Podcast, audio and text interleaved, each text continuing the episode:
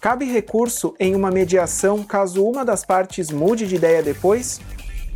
Na mediação, como as partes vão fazer o acordo, vão decidir, é colocado uma questão que elas abrem mão do direito de interpor recursos. Então, elas ficam impedidas de interpor recursos. Por isso que nas sessões de mediação, quando vai, é feita a conclusão, é sempre perguntado né, para as partes: tem certeza? Você pode cumprir da forma como você está colocando?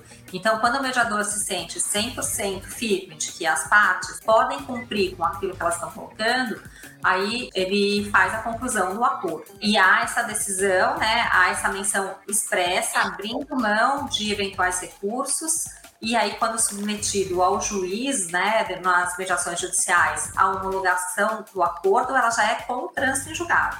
E quando é, não cabe recurso, só pode executar. E quando é na esfera também privada, é, há essa decisão, essa menção expressa que não, ele, a decisão é irrecorrível e ele se torna um título extrajudicial. Se a parte quiser, ela pode também pedir para o mediador para que ele pegue esse título extrajudicial, leve para o juiz e faça a homologação desse título.